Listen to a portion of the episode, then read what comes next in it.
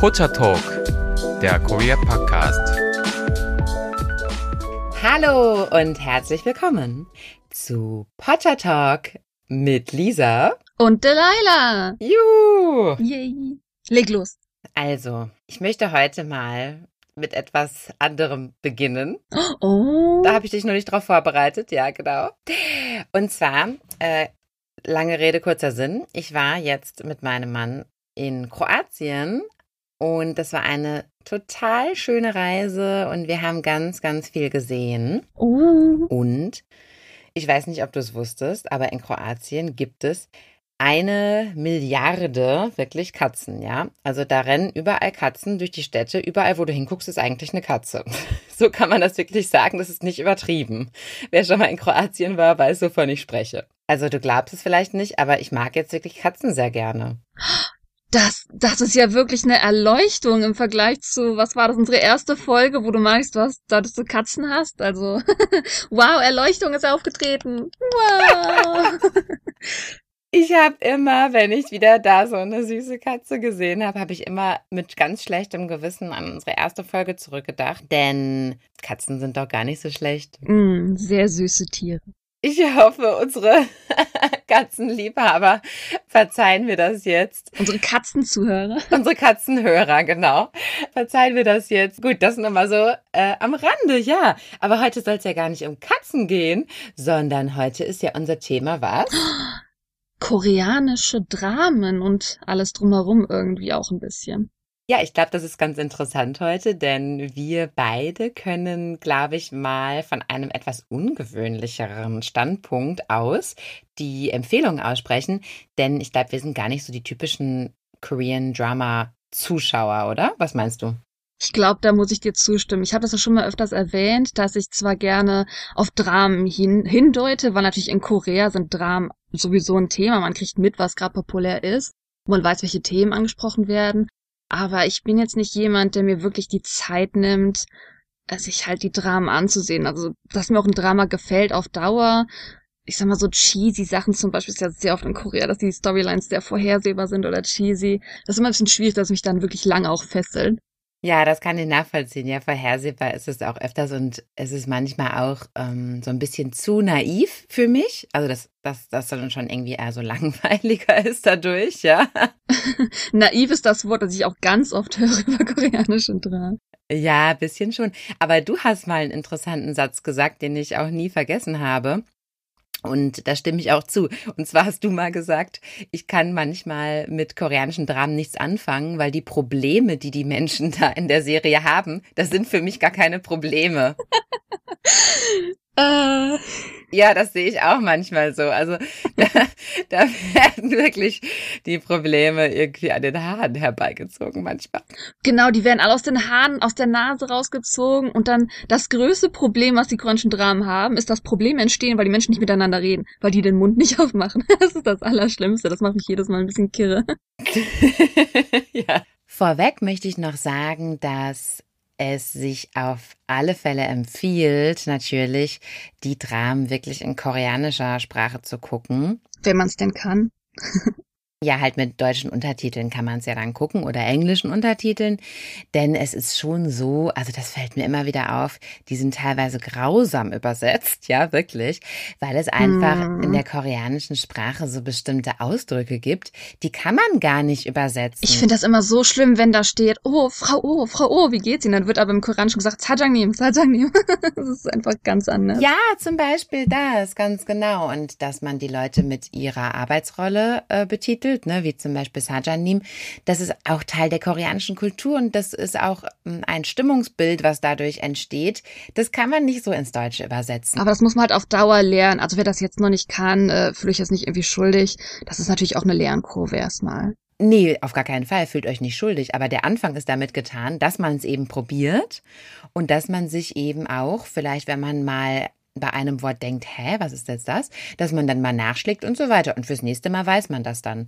Also die koreanische Kultur mh, mm, kann man, ist nicht einfach nur eine Sprache, äh, die man irgendwie übersetzt, sondern hat viele Ausdrücke und viele Geflogenheiten, ja, an die man sich gewöhnen muss. Wenn man daran interessiert ist, wenn man das gerne lernen möchte, dann sollte man auf jeden Fall in koreanischer Sprache schauen und dann eben mit entsprechend deutschem Untertitel. Und ich, die jetzt seit fünf Jahren Koreanisch lernt, mache das immer noch so. Also wenn da irgendwie was dabei ist, was ich noch nie gehört habe, dann mache ich mir echt eine Notiz und schlag das später nach. Also ich nutze das auch weiterhin noch zum Lernen, denn ja, ihr wisst es wahrscheinlich selbst beim Sprachenlernen, man lernt nie aus. Also es dauert wirklich Jahre. Also man kann auf jeden Fall immer noch was dazu lernen und das sollte man sich dann auch nicht entgehen lassen. Außerdem schaut man aufmerksamer zu. Das ist mir auch mal aufgefallen. Ich bin ja auch so eine. Ich schalte irgendwas an und dann ähm, häkel ich dabei oder mache irgendwas auf meinem Handy oder so und guck da gar nicht so richtig hin. Das ist eigentlich schade, wenn man eine richtig tolle Serie guckt, sollte man sich auch eigentlich dann die Zeit nehmen und da mal richtig hingucken und das mal aufmerksam sich anschauen. Und wenn man die, den Untertiteln folgen muss, dann ist man natürlich sehr aufmerksam dabei und guckt vielleicht im Zweifelsfall dann auch weniger und nicht direkt zehn Folgen, die man so nebenbei laufen hat. Das ist dann doch oft schade. Also habe ich so für mich entdeckt, ja. Mm. Ja, gut, ich muss vielleicht auch vorwegnehmen, ich habe gerade Dramen ausgewählt, die für mich so ein bisschen den Effekt haben, dass man Einblick in die koreanische Kultur bekommt, die relativ wichtig dafür sind, wie war eigentlich die Entwicklung in Korea. Aber man muss auch sagen, das ist so ein bisschen wie wenn man sich einen deutschen Film anguckt. Uns Deutschen wird ja auch nicht einfach jede historische Sache normal erklärt. Es ist einfach, weil es ein deutscher Film ist für Deutsche. Wir wissen so ein bisschen, worum es ging zu der Zeit. Das sind Dramen in Korea, die in Korea erstellt sind, dasselbe System natürlich. Wenn da ein historisches Event angesprochen wird, dann wird das nicht für einen Laien erklärt. Die meisten Koreaner wissen sofort, was dieses Event eigentlich war. Das heißt, es kann auch so ein bisschen über den Kopf hinweg fliegen, wenn man von diesen Events was gehört hat. Das heißt also, bei vielen Dramen, wenn man auf einmal so mitkriegt, dass historische Sachen angesprochen werden, kann es extrem interessant sein, sich einfach über diese historischen Events zu informieren, warum die so bedeutend sind für Korea. Ich habe vor kurzem mich über einen koreanischen Fall informiert, über den wir auch mal gerne eine eigene Folge machen können, weil ich liebe ja reelle Geschichten in Korea. Und zwar über den Odeyang Vorfall in Korea. Der wird ganz, ganz oft im Drama Signal angesprochen, habe ich gehört. Das Drama habe ich selber nie gesehen, deswegen kann ich es auch nicht vorschlagen. Mhm. Aber die meisten Leute, weil es nur angesprochen wird, haben sich so gefragt, so, hä, das wird immer angesprochen, was genau ist das? Mhm. Und es ist ein Riesenthema, wo wir gerne eine eigene Folge zu machen können, wer Interesse an True Crime hat in Korea. Und es ist einfach ja, so werden Sachen in Korea angesprochen. Sie werden halt nur so genannt und alle fragen sich, ja. hä, worum geht's hier eigentlich? Das passiert sehr oft in koreanischen Dramen, weil, wie gesagt, die Koreaner meistens wissen, worum es geht.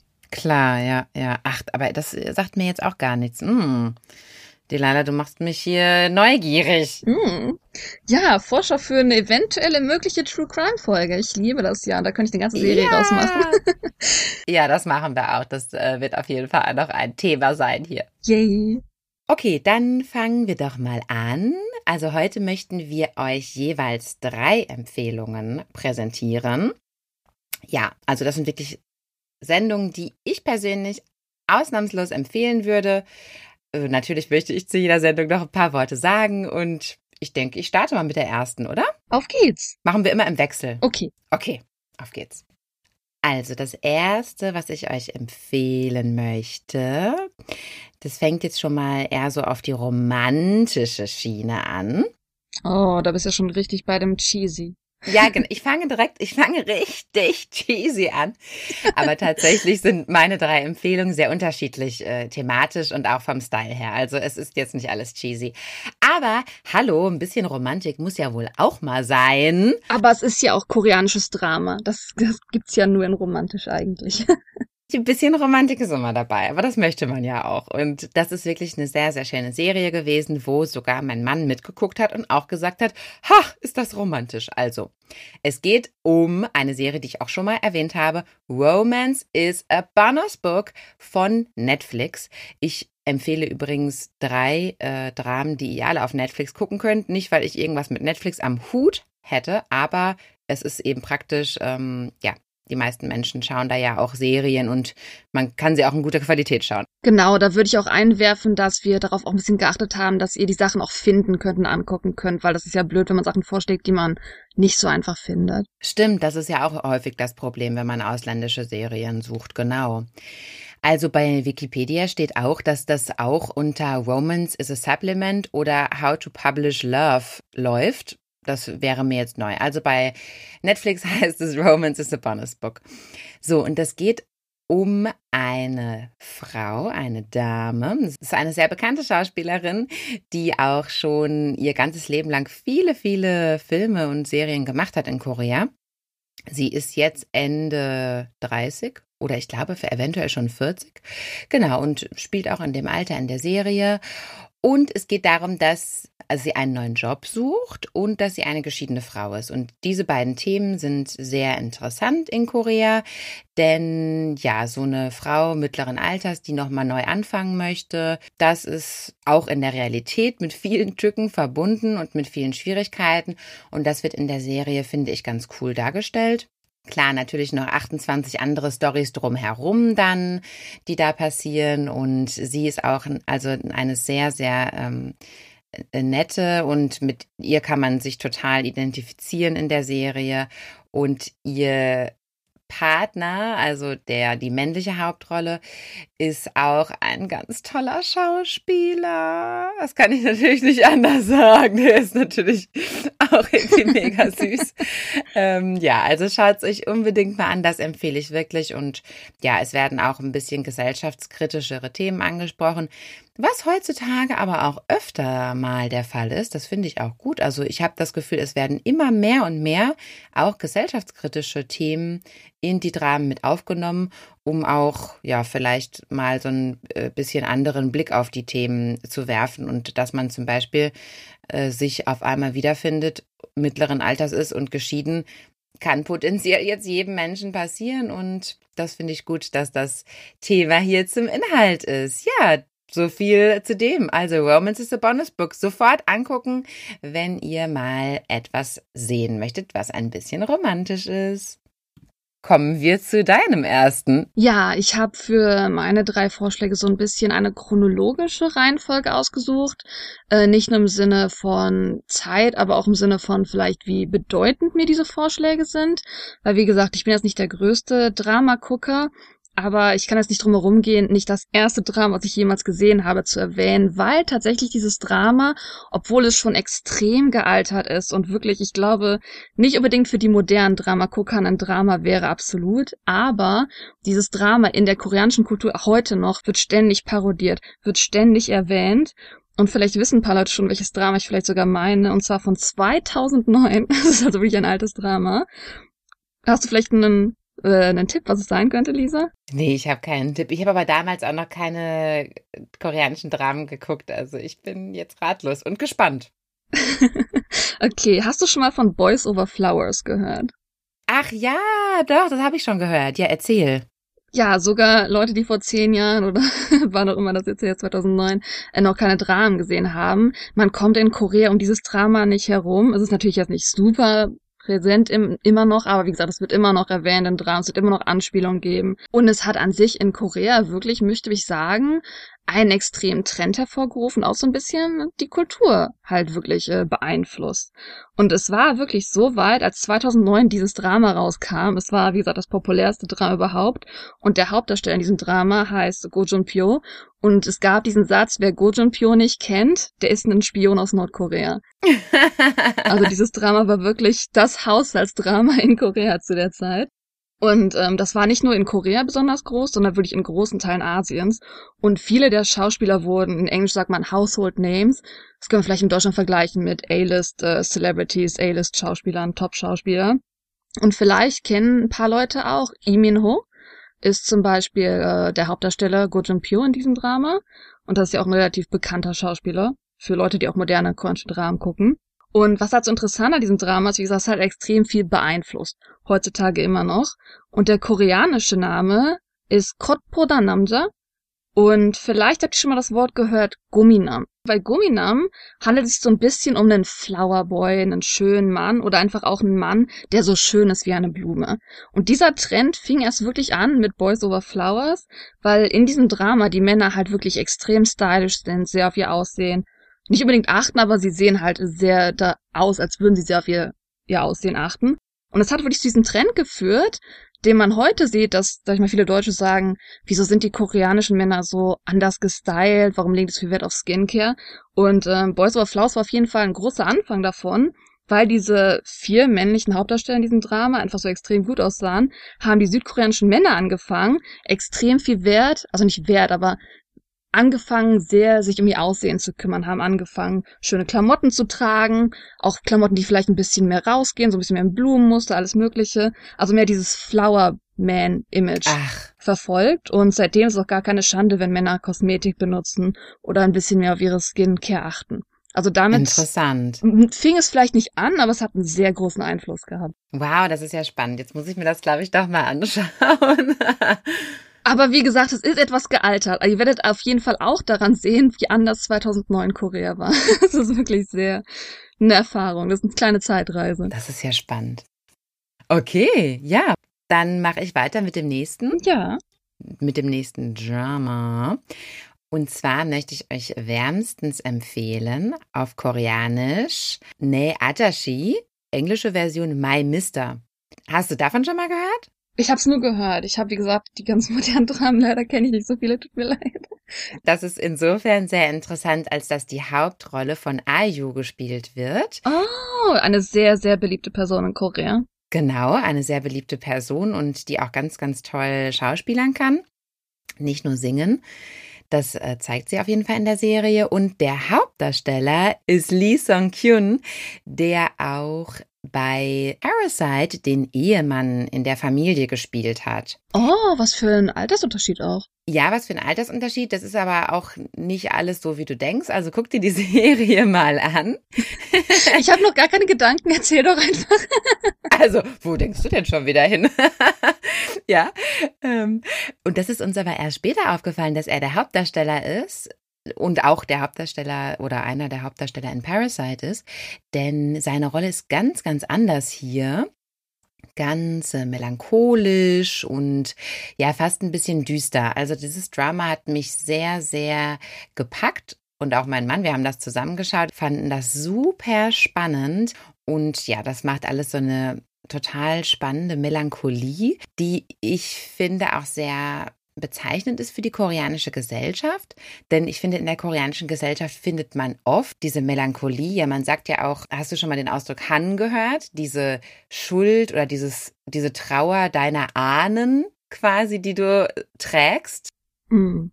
Das kommt hier quasi zum Tragen in der Serie, denn es hat viel zu tun mit Verpflichtungen seinen Familienangehörigen gegenüber und so weiter und so fort. Also ja, es ist so bittersweet mäßig quasi. Also ein bisschen düster, aber auch schön und die Bilder sehr ästhetisch. Das finde ich ja auch immer toll. Ich gucke mir ja auch einfach gerne schöne Bilder an, sozusagen. Ne? Inhaltlich geht es hier darum, dass zwei Menschen, also der, die Hauptfigur Park Dong-un und die Person, die von Ayu gespielt wird, Lee Jian, arbeiten zusammen und werden durch eine Art Erpressungsgeschichte miteinander involviert und entwickeln dadurch auch eine Freundschaft und lernen einander kennen. Der Altersunterschied zwischen den beiden und auch die sonstigen Lebensumstände zwischen den beiden könnten nicht unterschiedlicher sein. Allerdings gibt es auch Gemeinsamkeiten, die ja, so was die seelische Verfassung und so weiter angeht. Das ist teilweise auch deprimierend. Ja, es zeigt halt Schicksalsschläge, es zeigt eine nicht so bunte, fröhliche Welt, wo alle immer die neueste Fashion anhaben. Darum geht es hier nicht, sondern es geht eher darum, ja, was man im Leben auch für Schicksalsschläge erleiden kann, die Schwierigkeiten des koreanischen Familienlebens, Arbeitslebens. Also sehr, sehr, sehr spannend und eben eher so eine Art Kriminalgeschichte. Also es geht eher um diese Erpressung und um Intrigen in der Arbeitswelt und so weiter. Also es war eine sehr, sehr spannende Geschichte mit ganz tollen, talentierten Schauspielern wirklich unheimlich empfehlenswert. Oh. Gut, bitte fahren Sie fort. Ja, wir rasen hier richtig durch durch die Dramen, du. wollen ja auch nicht spoilern. Deswegen habe ich mir extra Dramen rausgesucht, wo ich vielleicht ein bisschen sehr allgemein drüber rede, aber hey. Ja, bei meinen nächsten Vorschlägen schummel ich ein bisschen. Ihr hört es schon, Vorschläge. Und zwar stelle ich eine ganze Reihe vor. Das heißt im Endeffekt, hey, ich habe schon drei Dramen für euch jetzt rausgesucht. Ähm, und zwar, weil mir die persönlich auch wirklich gefallen und ich die gerne gesehen habe. Und zwar geht es um diese ganze Antwortreihe. Wenn man es ins Deutsch übersetzt, wäre das Antwort 1988, Antwort 1994 und Antwort 1997. Auf Netflix findet die auf dem englischen Titel Reply 1988 und so weiter. Und diese diese Dramen gefallen mir besonders, weil natürlich, äh, da sind fiktionelle Charaktere drinne, die fiktionelle Sachen erleben, aber diese Jahre haben eine große Bedeutung, weil wirklich Korea so dargestellt wird, wie es zu der Zeit ein bisschen war. Die Dramen waren sehr populär dafür, es sind jetzt auch keine super alten Dramen aus 88, nein, keine Sorge. Aber die ähm, Dramen waren so populär dafür, dass die Koreaner richtig Nostalgie bekommen haben, dass sie sich gefühlt haben, als ob dieses Drama wirklich nochmal zu dieser Zeit spielt.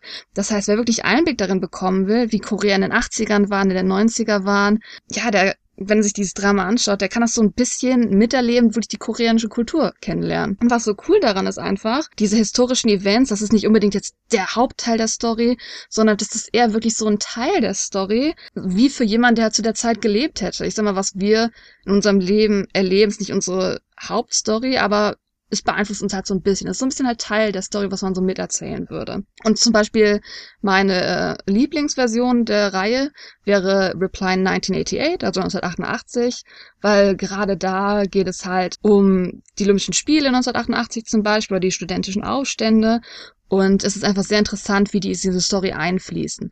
Äh, die Story selber ist, wie gesagt, fiktionell. Es geht in der Regel meistens um Freunde, die aus irgendeinem Grund zusammen aufwachsen, sei das dieselbe Nachbarschaft oder sei das so eine Art Studentenwohnhaus. Es ist also relativ interessant, einfach Menschen zu sehen, wie sie zu der Zeit relativ reell gelebt haben und zum Beispiel ist es ähnlich bei 1994.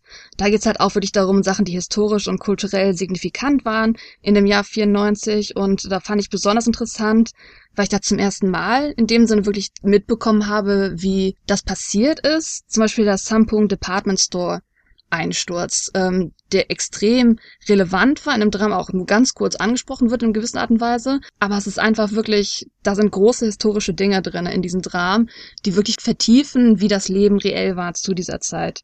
Und deswegen finde ich diese ganze Reihe eigentlich relativ ähm, getreu und interessant, was das Bild von Korea angibt und das Leben von Korea durch eine fiktionelle Erzählung. Und deswegen würde ich diese Dramen auf jeden Fall jedem empfehlen, der so ein bisschen über Korea auch lernen möchte. Der so ein bisschen durch die Dramen wirklich ein, sag ich mal, reelles, getreutes Bild von Korea leben möchten. Und wem dann vielleicht sogar Reply 1988 richtig gefällt, dem würde ich sogar noch einen Film empfehlen, der, soweit ich weiß, nicht auf dem deutschen Netflix ist, aber auf dem koreanischen Netflix. Das heißt, wer vielleicht die Möglichkeit hat, seinen Standort ein bisschen zu twerken im Internet, kann man heutzutage alles machen, der könnte sich den Film vielleicht auch auf Netflix ansehen.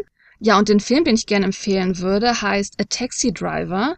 Der ist 2017 rausgekommen mit extrem Erfolg in Korea und ich habe von dem Film wirklich nur ein bisschen mitgekriegt und finde den aber, nachdem ich den gesehen habe und gerade auch in Verbindung zu dem, was man vielleicht so ein bisschen aus Reply in 1988 mitbekommt.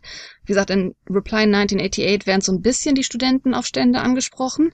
Anfang der 80er Jahre war das nochmal ein ganz großes anderes Thema. Das ganz besonders große Thema war Gwangju Uprising, was ein sehr großes historisches Thema ist, das schon allein aus Respekt definitiv seine eigene Zeit verdient. Also da will ich jetzt nicht in Detail drauf eingehen. Da müssen wir auf jeden Fall mal in Zukunft drüber reden, weil es ein sehr wichtiges Thema ist auf jeden Fall. Und in diesem Film Taxi Driver spielt einer der Hauptdarsteller mit aus Reply 1988, der dort einen Student spielt während der Vorfälle in Gwangju das Interessante an dem Film ist aber tatsächlich, äh, wie gesagt, es geht um dieses historische Event Gwangju Uprising. Was ich zu der Zeit nicht wusste, ist, dass ein deutscher Reporter einen extrem großen Einfluss historisch hatte dafür, dass die Nachrichten, was dort geschehen ist, weltweit bekannt wurden.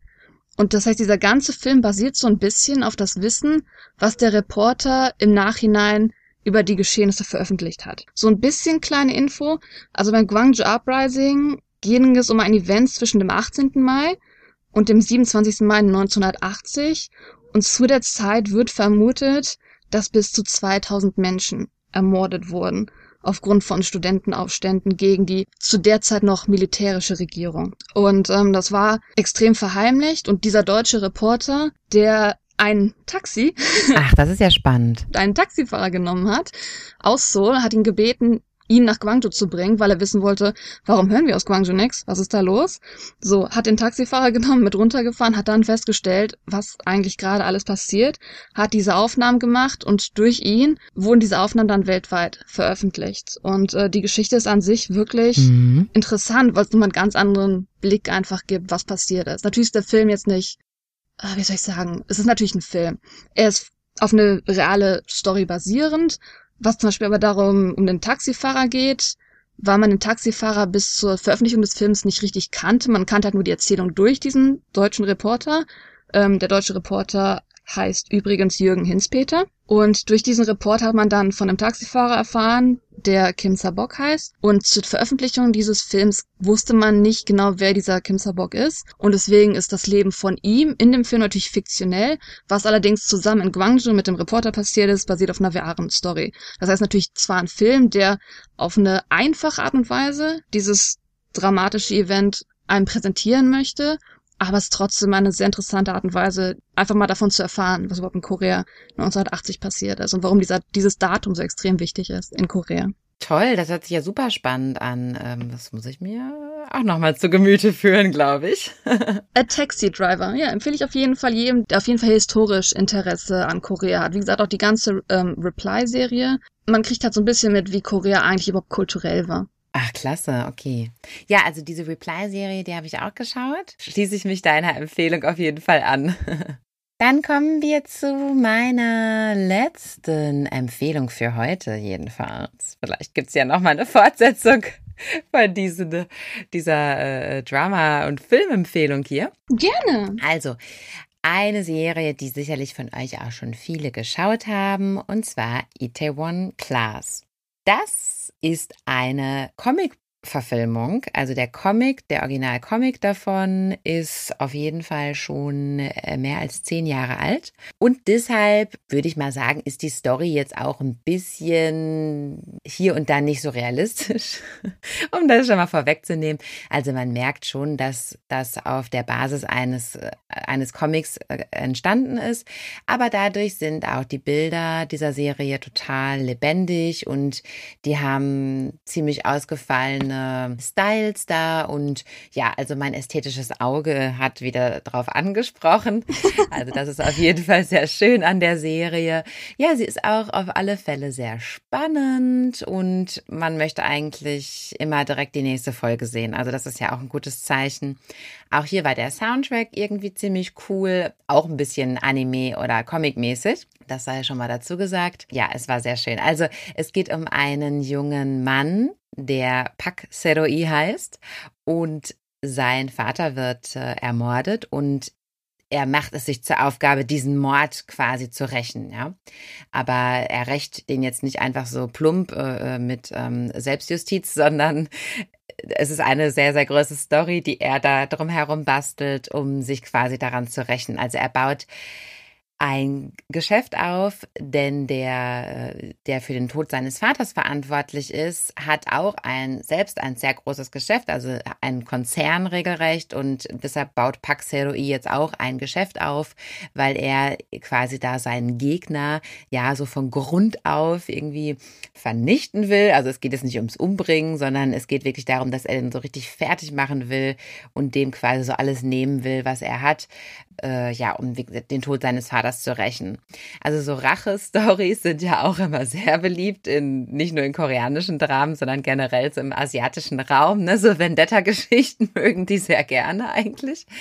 Das ist hier auch eine. Ja, wie gesagt, die Story ab und zu merkt man, dass es auf ein Comicbuch basiert, aber es wurden auch die verschiedene Handlungsstränge jetzt noch hinzugenommen, die auch wieder ein bisschen gesellschaftskritisch sein sollen. Also es mhm. spielt auch eine Transgender-Person mit zum Beispiel und das finde ich ja immer alles ganz cool. Ich finde ja immer alles toll, was irgendwie so ein bisschen frischen Wind ja in solche Stories reinbringt und das ist hier auf jeden Fall gegeben.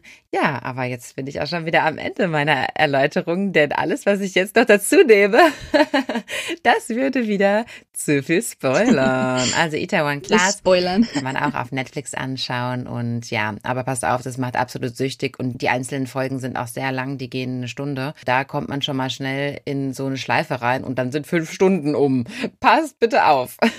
Ja, das stimmt, das habe ich ganz vergessen. Koranische Dramen, das ist schon ein ganz großes Ding irgendwie. So eine Stunde, manchmal sogar, habe ich ganz vergessen, bei der Reply-Serie, da sind die Folgen manchmal sogar eine Stunde 30, zwei Stunden, je nachdem. Mhm, Also genau, ja. bei koranischen Dramen muss man sich fast wie für einen Film Zeit nehmen. Und wer vielleicht nur eine Stunde hat, äh, für den ist meine nächste Empfehlung was. Mhm.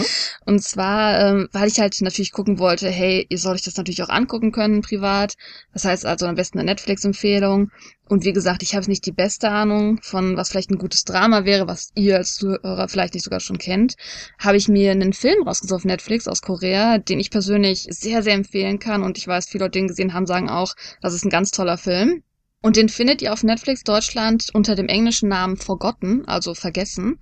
Und der koreanische Name ist Kyokebam, also im Endeffekt äh, die Nacht, an die man sich erinnert. Und es ist ein Mystery Thriller von 2017. Und Lisa weiß, ich bin ein großer Fan von realen Geschichten, aber interessanterweise nicht so Fictional Crime. Also all dieser Driss ist eigentlich so gar nichts für mich, was alles so erfunden ist. Aber ich muss sagen, dieser Film ist halt eine echte Ausnahme, denn die Art, wie die Story erzählt wird, ist wirklich einzigartig. Ähm, und ich empfehle ihn definitiv daher auch Leuten, ja, wie ich es halt war, die mit Thriller- oder Crime-Filmen nicht so viel am Hut haben. Euch empfehle ich das auf jeden Fall, weil der Film wirklich die Art, wie er die Story erzählt, ist extrem interessant und wirklich sehr eigen. Und es war auch ein sehr populärer Film in Korea, als er rauskam. Aha. Und ich werde einfach mal so ein bisschen Synopsis geben, wie der Film, äh, wie soll ich sagen, beworben wurde, also ohne Spoilern, einfach nur wie es anfängt. Und zwar geht es um einen jungen Mann, der mit seiner Mutter, seinem Vater und seinem älteren Bruder in ein neues Haus zieht. Und am Anfang, ne, es scheint alles toll mit dem neuen Haus zu sein. Aber eine regnerische Nacht wird der ältere Bruder entführt und ist einfach verschwunden. Und man weiß nicht genau, was passiert ist. Und 19 Tage kommt der Bruder wieder zurück, als ob nichts gewesen wäre. Aber irgendwie benimmt sich der Bruder anders. Und auf einmal scheint irgendwie die ganze Persönlichkeit der Familie anders zu sein. Aha. Und warum das ist, darum geht's in dem Film. Mhm. Jetzt habe ich aber echt Lust, den hinzuschauen. Ja, das waren im Endeffekt jetzt die drei Vorschläge oder eher die Einführung von dem, was ich empfehlen würde, wenn man durch Dramen Korea kennenlernen wollte. Und ich glaube, jetzt sind wir auch ziemlich durch. Ja, würde ich auch sagen. Also das wäre es für heute und wir hoffen, dass ihr euch mal die eine oder andere Empfehlung anschaut, dass es euch gefällt, dass ihr da Spaß dran habt. Äh, Wir würden uns sehr, sehr freuen, wenn wir dazu ein Feedback von euch bekommen würden. Aber wo könnt ihr uns denn kontaktieren, Delilah? Ihr könnt uns kontaktieren unter unserer E-Mail potchatalk at gmail.com. Das ist P-O-C-H-A-T-A-L-K at gmail.com. Ja, und da würden wir uns freuen, wenn ihr an sich Feedback für uns habt oder wie gesagt, wenn ihr vielleicht sogar Dramenvorschläge für uns habt, weil wir sind nicht so die belehrtesten Dramagucker Genau. oder ja, andere Themen an sich. Wir freuen uns. Genau, genau. Wir freuen uns auch auf eure Drama-Empfehlungen eben. Das ist nämlich auch noch eine spannende Sache. Also dann verabschieden wir uns jetzt bei euch und danken euch fürs Zuhören, wie immer. Ja, hoffen, dass ihr bei der nächsten Folge wieder reinhört. Heute war es eher eine lockere, kleinere Folge, aber es kommen noch ein Fächer von Themen auf euch zu. Ja, absolut. Also ein Fächer, ich habe das Gefühl, das ist eher ein, eine Wagenladung. ja, okay. Habt noch einen schönen Tag. Tschüss. Annyeong.